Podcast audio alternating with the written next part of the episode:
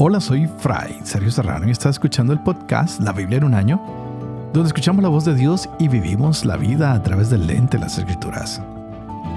El podcast de la Biblia en un año es presentado por Ascension. Usando la cronología de la Biblia de Great Adventure, leeremos desde Génesis hasta Apocalipsis, descubriendo cómo se desarrolla la historia de la salvación y cómo encajamos en esa historia hoy. Y realmente qué historia la que nos toca para el día de hoy. Empiezan los conflictos una vez más. Jorán es el hijo de Ahab y empieza a reinar en Israel. Pero hay problemas. Hay alguien que dice ya no más negocio con estas personas y es Mesá, rey de Moab, quien posee mucho ganado y le estaba pagando siempre al rey de Israel. Y dice, no, ya no más, ya no más. Así que nos damos cuenta que van a empezar las guerras una vez más, pero hay problemas. No hay agua. Se están uniendo para esta batalla el rey de Israel, el rey de Judá y el rey de Edom, y empiezan a hacer este recorrido de siete días, pero no hay agua. Así que el rey de Israel dice, bueno, vamos a hacer algo que podemos hacer. Y mandan a llamar a algún profeta que esté por ahí, pero nada. Josafat reclama la presencia de un profeta. Él la tiene clara que sin los profetas no se puede hacer nada porque es importante saber cuál es la voluntad de Dios. Así que ah, mandan a buscar a Eliseo. Sin embargo, Eliseo no ah, estaba dispuesto. Él era conocido, tenía mucha fama, pero no estaba dispuesto a servir a estos hombres. Pero vino porque estaba ahí Josafat, el rey de Judá, a quien él le tenía cierto cariño, cierta ah, atracción, no sé cómo explicarlo, pero ha llegado, llega al campamento y les anuncia que Dios los va a ayudar, que les va a dar el agua que necesitan para que no desfallezcan sus animales, para que no desfallezcan sus tropas. Y nos damos cuenta que el profeta empieza a tomar un papel determinante en este periodo. Los profetas, como lo dije al principio, son la clave para entender este reino dividido. ¿Y por qué van a combatir contra los moabitas? Porque estos están haciendo ahora sacrificios humanas. Están ofreciendo sacrificios a un dios pagano. Así que viene la guerra y veremos cómo son entregados. Pero de ahí en adelante, como en el día de hoy, nos daremos cuenta de acciones mucho más interesantes que están con Eliseo. Así que vamos a prepararnos para descubrir esto un poquito más y ver cómo los profetas, especialmente Eliseo, ahora viene a tomar un rol determinante y muy importante para toda la historia que sigue a continuación de este reino dividido. Estaremos leyendo Dos Reyes, capítulo 4. Estaremos leyendo Dos Crónicas, capítulo 28. Y el Salmo 127. Este es el día 173. Empecemos.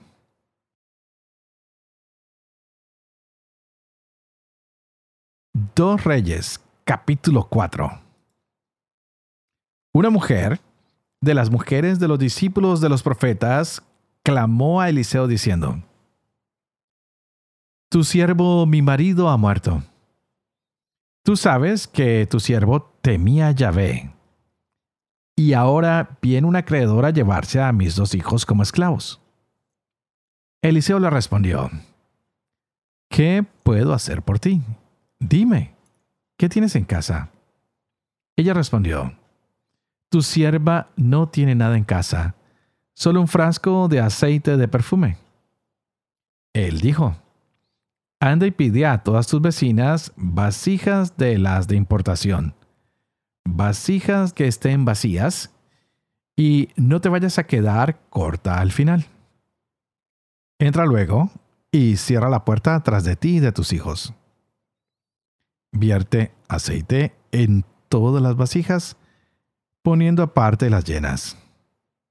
Ella lo dejó y cerró la puerta tras de sí y de sus hijos.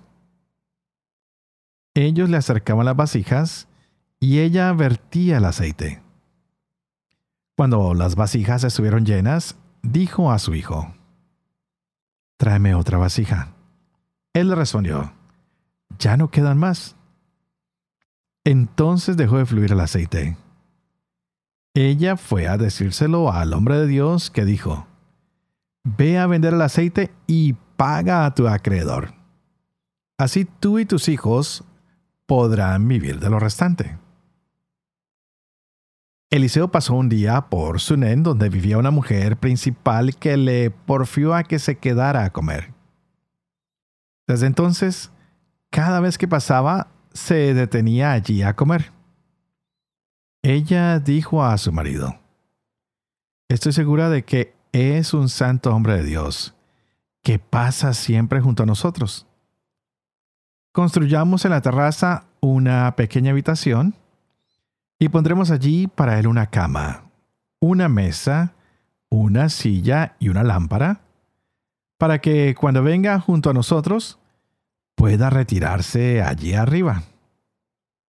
Llegó el día en el que Eliseo se acercó por allí y se retiró a la habitación de arriba, donde se acostó. Él dijo a Gehazi, su criado, Llama a esta tsunamita. Este la llamó y ella se quedó de pie ante él. Eliseo dijo a su criado, Dile, te has tomado todas estas molestias por nosotros. ¿Qué podemos hacer por ti?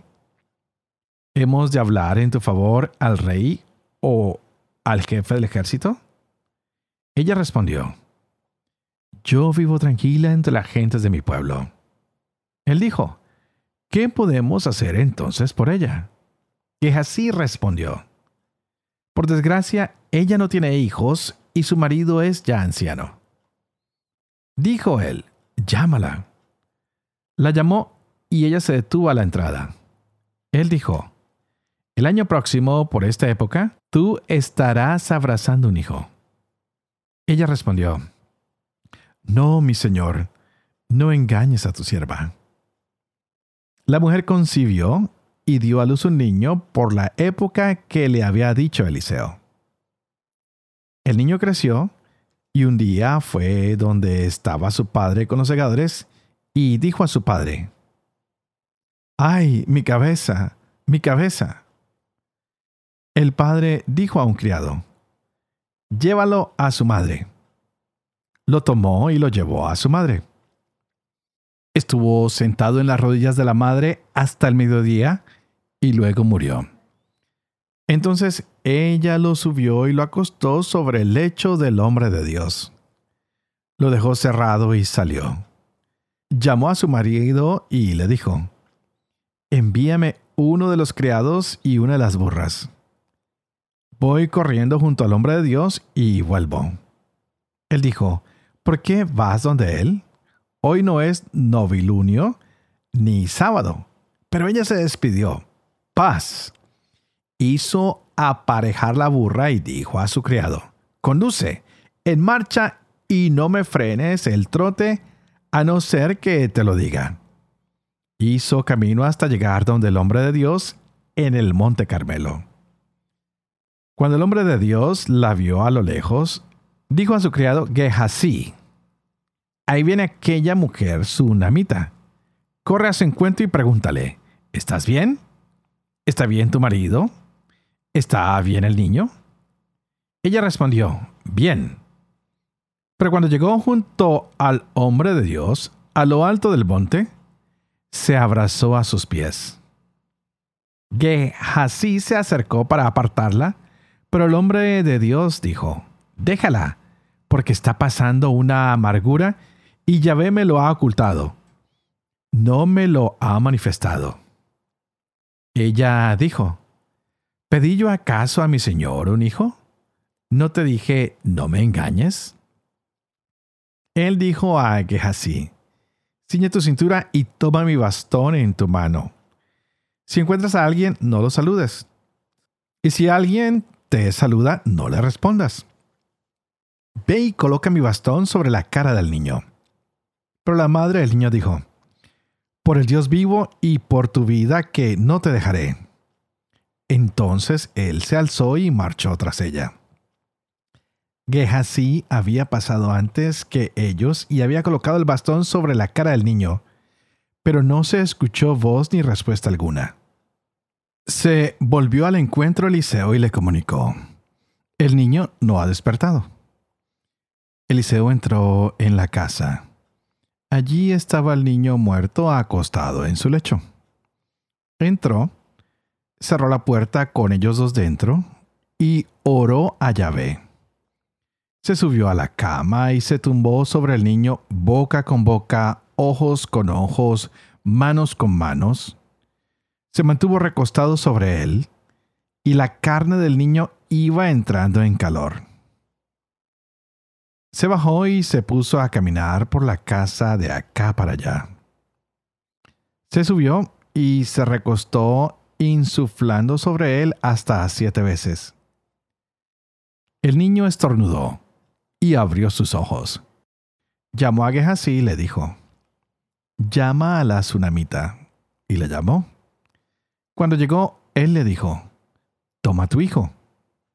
Ella entró y se echó a sus pies postrada en tierra. Luego tomó a su hijo y salió. Eliseo regresó a Gilgal cuando había una hambruna en el país. Los discípulos de los profetas estaban sentados ante él y dijo a su criado, Coloca la olla grande y cuece un potaje para los discípulos de los profetas. Uno de ellos salió al campo a recoger hierbas comestibles. Encontró unas cepas silvestres y arrancó calabazas silvestres hasta llenar su vestido. Llegó y sin saber lo que era, las cortó en pedazos en la olla del potaje. Lo sirvieron a los hombres para que comieran. Y mientras estaban comiendo, comenzaron a dar gritos. Muerte en la olla, hombre de Dios. Y no podían comer. Él dijo, tráiganme harina.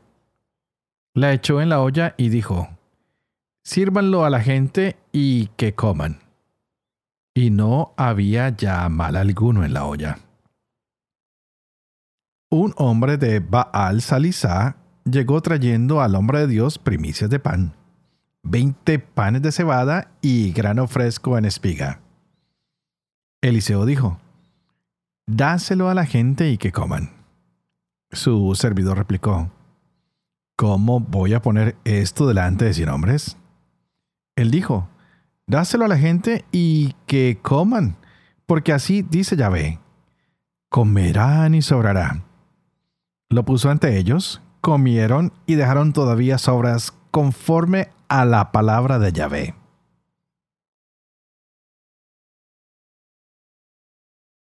Dos Crónicas, capítulo 28. Tenía Ahaz 20 años cuando empezó a reinar y reinó 16 años en Jerusalén. No hizo lo recto a los ojos de Yahvé como David su padre. Siguió los caminos de los reyes de Israel, llegando a fundir estatuas para los Baales quemó incienso en el valle de Ben Idón e incluso arrojó a su hijo a la pira de fuego, según la costumbre abominable de las naciones que Yahvé había expulsado ante los israelitas. Ofreció sacrificios y quemó incienso en los altosanos, en las colinas y bajo todo árbol frondoso. Yahvé su Dios lo entregó en manos del rey de los arameos, que lo derrotaron haciéndole gran número de prisioneros que fueron llevados a Damasco. Fue entregado también en manos del rey de Israel, que le causó una gran derrota. Pecac, hijo de Remalías, mató en Judá en un solo día a ciento veinte mil, todos ellos hombres valientes, porque habían abandonado a Yahvé, el Dios de sus padres. Sicri, uno de los valientes de Efraín, mató a Maasías, hijo del rey, a Azricán, mayordomo de palacio, y a Elcaná, segundo después del rey.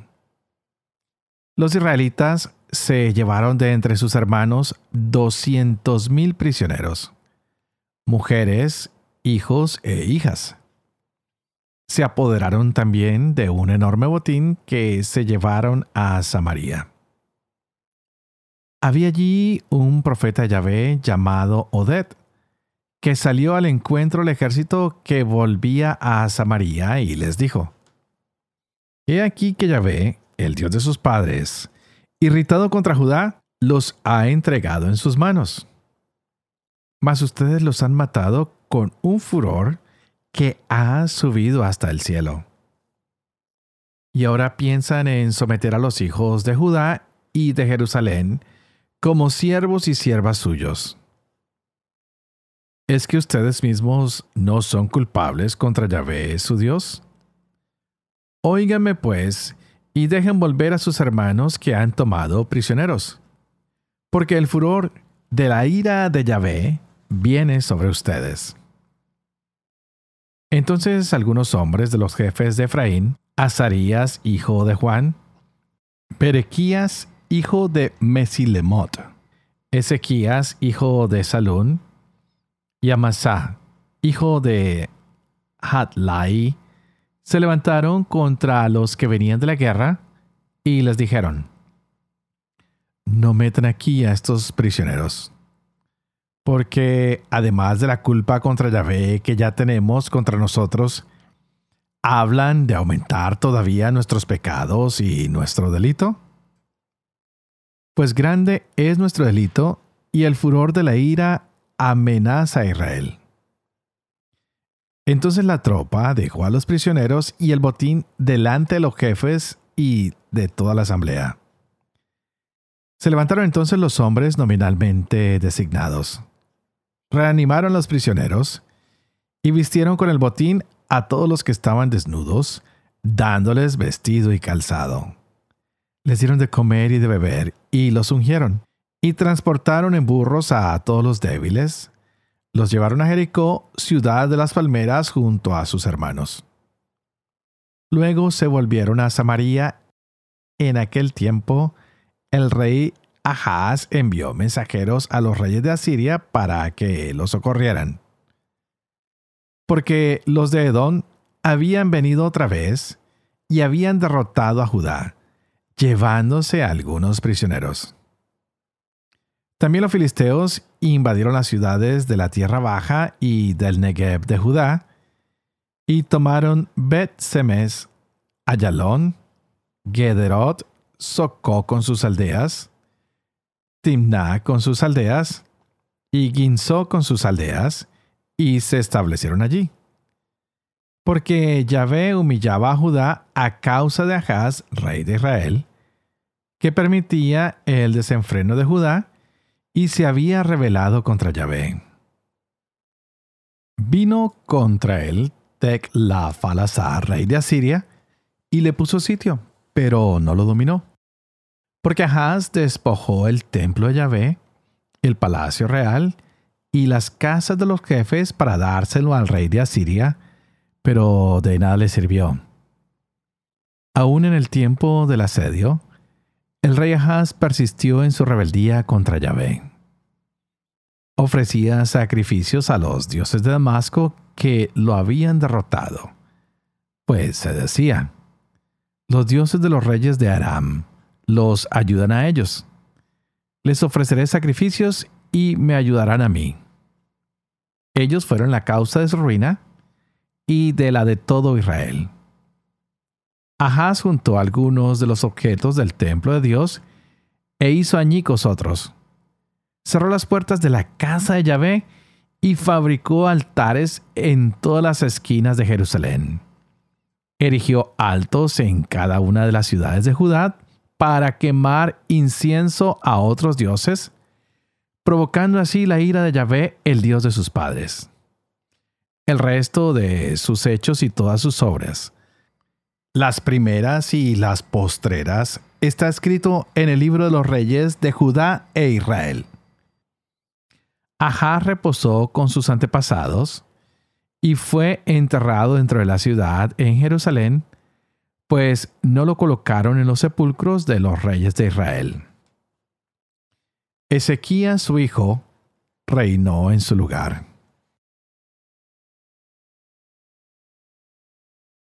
Salmo 127 Canción de las subidas de Salomón. Si Yahvé no construye la casa, en vano se afanan los albañiles. Si Yahvé no guarda la ciudad, en vano vigila la guardia. En vano ustedes se levantan temprano y después retrasan el descanso, los que comen pan con fatiga, si se lo da a su amado mientras duerme.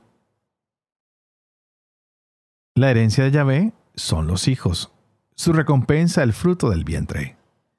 Como flechas en mano de un guerrero, son los hijos de la juventud. Feliz el varón que llena con ella su aljaba. No se avergonzará cuando litigue con sus enemigos en la puerta. Padre de amor y misericordia, ¿tú qué haces elocuente la lengua de los niños? educa también la mía. E infunde en mis labios la gracia de tu bendición, Padre, Hijo y Espíritu Santo. Y a ti te invito para que pidas al Espíritu Santo que abra nuestra mente y nuestro corazón para que podamos gozarnos de la palabra de Dios que está exquisita hoy para nuestros días.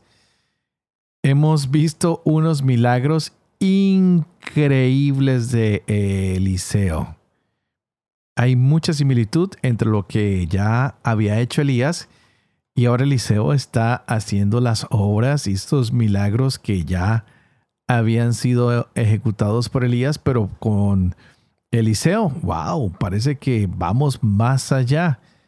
Vimos hoy la viuda ah, que es ayudada de manera interesante, sus hijos que están a punto de ser vendidos a la esclavitud, y este profeta que interviene en la historia de esta familia y les da una clave con el aceite y que consigan unos recipientes para multiplicar este aceite y de esta manera pagar a sus acreedores y que tengan dinero para sobrevivir.